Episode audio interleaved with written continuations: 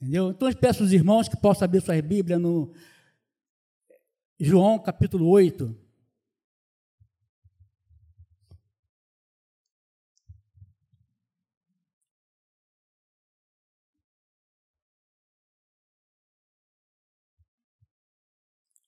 João capítulo 8. O versículo é o versículo 10. Não, o versículo é só o 10. Mas nós vamos ler apenas parte da segunda parte. Amém, irmãos? Que é, um, é, um, é um, uma frase bem curta, porque a pregação vai ser bem curta também. Nós vamos ter tempo suficiente para tomar café sossegado, tranquilo em cima, bater um papo.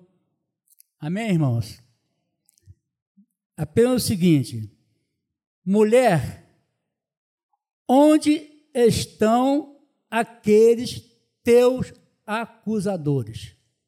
Eu vou repetir. Mulher, onde estão aqueles teus acusadores? Poder sentar, irmãos, em nome de Jesus.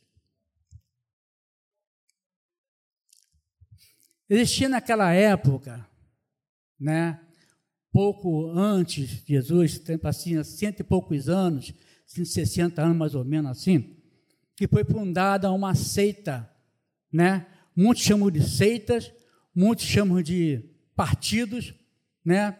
Dos fariseus. E esses homens, os fariseus, eles eram pessoas que gostavam de trazer para si toda a glória. Sabe? Tentavam trazer para si toda a glória. Era um grupo de religiosos com uma falsa aparência. Uma falsa aparência. Eles gostavam de julgar e condenar. E cumprir a condenação. Era isso o que os fariseus, que foi criado pouco antes de Cristo, e logo se dissolveu também, durou aí cento e poucos anos também, foi dissolvido. Então, esse grupo, esse grupo, eles tinham uma falsa aparência de bondade, religiosidade, é, tratavam as pessoas como os irmãos, mas era tudo de, por fora. Eles não eram uma pessoa sincera.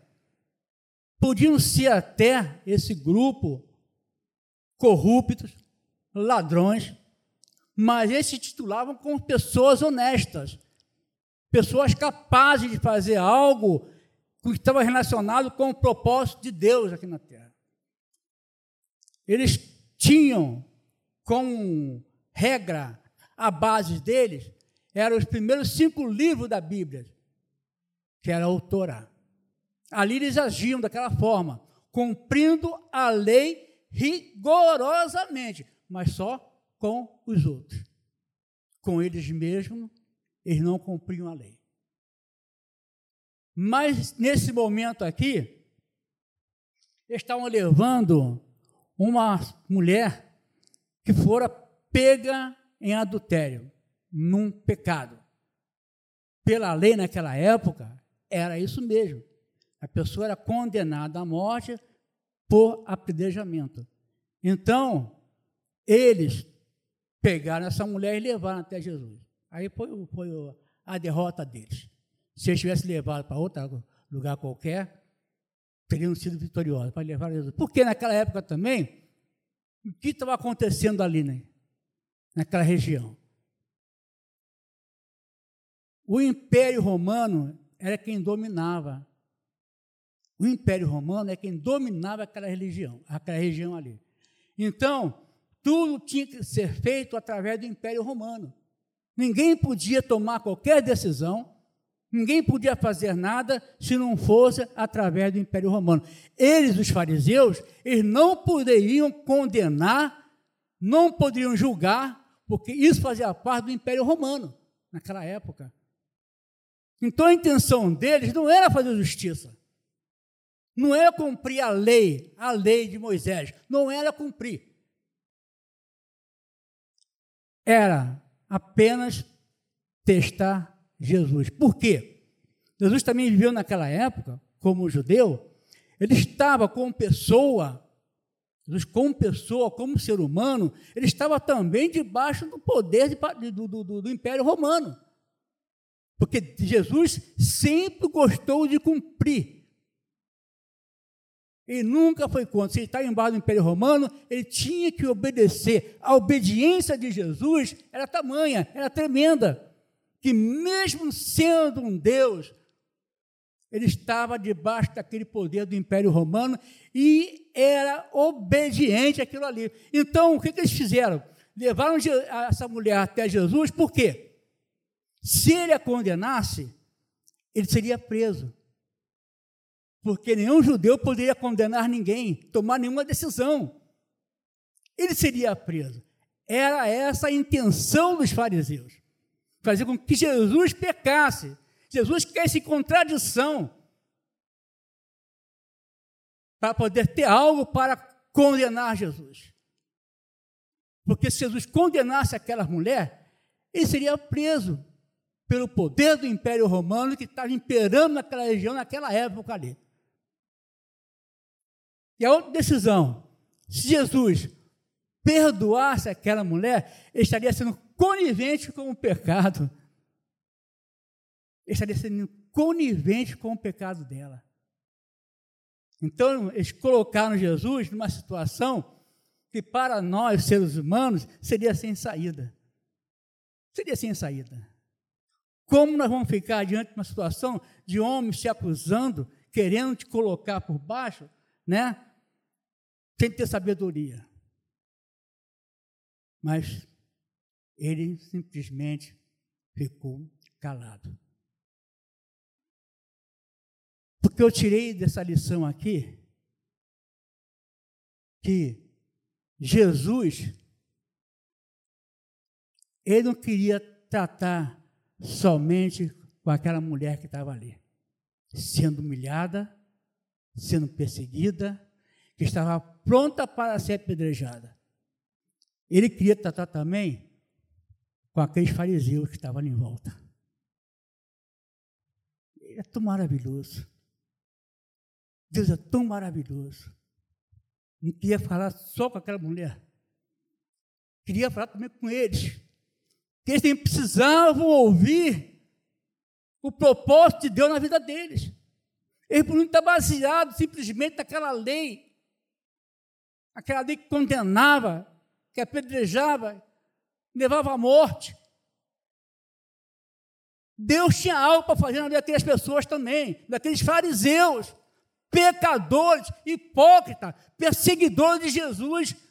Mas Deus queria fazer algo na vida daqueles homens que estavam ali. Não somente porque Ele falou primeiramente com eles. Falou com eles primeiramente. Não falou com ela estava ali todo episódio correndo e calado, calado, parado, sem falar nada. E eles perseguindo Jesus. E aí, o que, que tu acha? O que devemos fazer com ela? Vai perdoar essa mulher pecadora? Traiu o marido, adúltera? Vai dar chance para as outras mulheres também cometer a mesma coisa? É isso que o senhor quer? Você vai condenar à morte, apedrejada? Mas o silêncio fala mais alto. Muitas das vezes, irmãos, o nosso silêncio, ele chega até Deus, mesmo antes de qualquer palavra. Qualquer palavra que possamos pronunciar.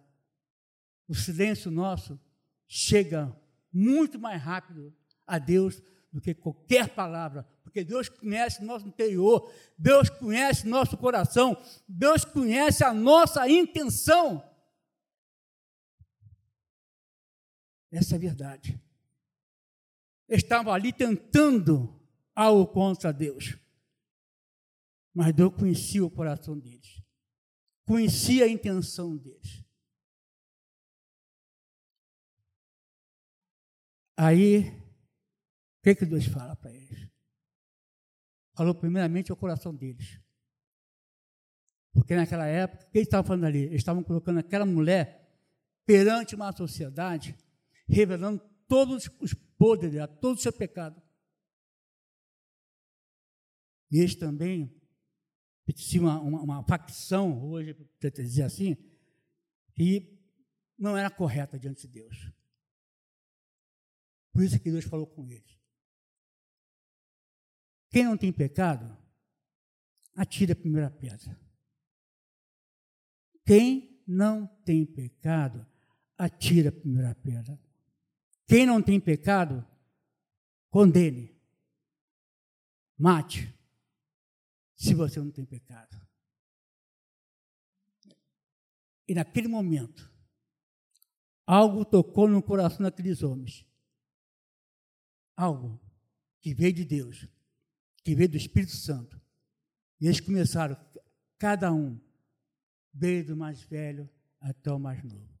Ali foi revelado por eles mesmos o pecado que eles tinham cometido, toda a falha que eles tinham cometido, tudo de errado que eles tinham cometido, eles mesmos, que levou aquela mulher perante os outros, para expor aquela mulher, expor todos os seus pecados, ali eles, por si próprios, foram se revelando: eu sou pecador, eu sou pecador, eu sou pecador, eu sou pecador, eu sou pecador. A verdade é essa. É isso que Deus fez.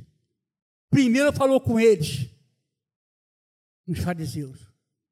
Não tem pecado, não? Então atire a primeira pedra.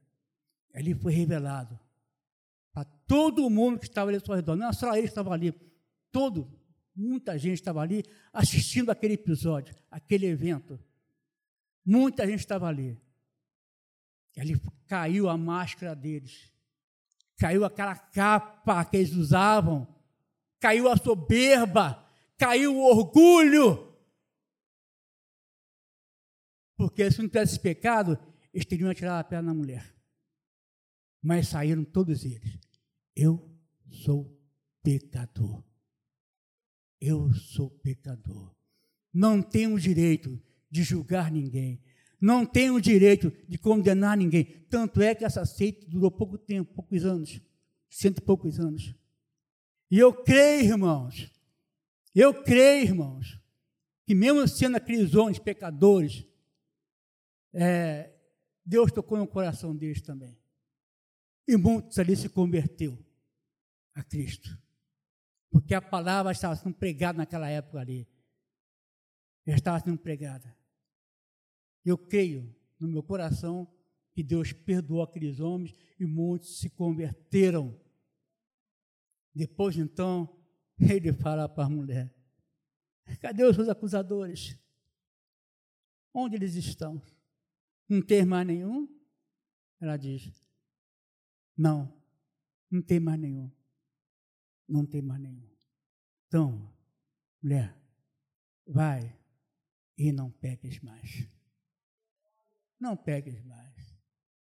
Isso é o Deus, é o Deus que nós servimos, irmão. É o Deus perdoador. É um Deus que não condena ninguém. É um Deus que dá tempo a gente para nos arrepender, porque eu levei muito tempo para me arrepender daquilo que eu fazia, daquilo que eu cometia. Ainda estou me arrependendo até hoje, que tem muita coisa que precisa limpar ainda. Tem muita coisa em mim que precisa sair de mim. Eu sou carente, preciso, sou dependente da misericórdia do Senhor para estar aqui hoje falando alguma coisa, louvando a Deus. Eu sou dependente dEle. Porque tem muita coisa que Deus fala comigo. Se você não tem pecado, atire a primeira pedra. Eu não posso atirar a primeira pedra, nem posso atirar a pedra em ninguém. Porque ainda tem muito pecado que Deus precisa perdoar. Entendeu, irmão? Esse é o nosso Deus.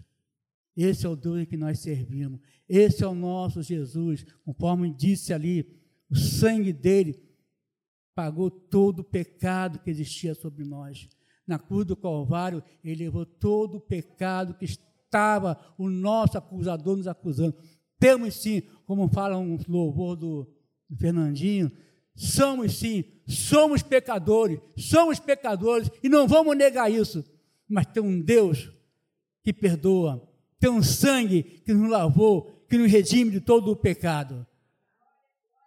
Mulher, vai e não peque mais. Mas se pecar, nós temos um advogado para me defender. Amém, irmãos? Que Deus possa abençoar a igreja e falar melhor o coração de cada um de vocês. Amém? Que Deus abençoe em nome de Jesus.